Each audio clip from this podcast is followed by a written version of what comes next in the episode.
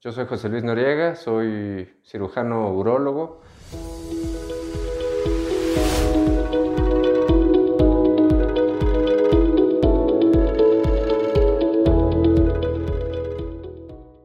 Así es, las infecciones de vías urinarias recurrentes o difíciles de tratar eh, las debe de tratar el urólogo. Eh, dependiendo de qué tan severa sea la infección, pues va a ser el tipo de tratamiento, que generalmente va a ser tratamiento con tabletas vía oral, o si la infección es bastante severa, eh, en algunos casos puede requerir internamiento para colocación del antibiótico por vía intravenosa.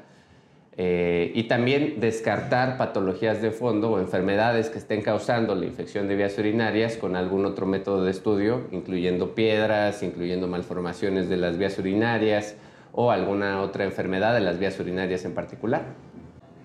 Las infecciones de vías urinarias en el sexo femenino son mucho más prevalentes por la uretra. La uretra es mucho más corta y está en relación a los genitales, eh, en estrecha relación a los genitales.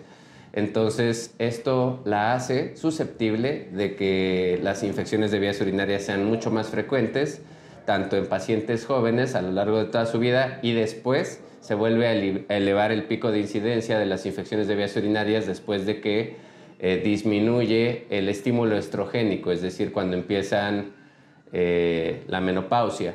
Y esto provoca que la inmunidad disminuya y algunos otros factores como la elasticidad de las paredes vaginales, la elasticidad eh, de la uretra, hacen que sea más susceptible tener infecciones de vías urinarias.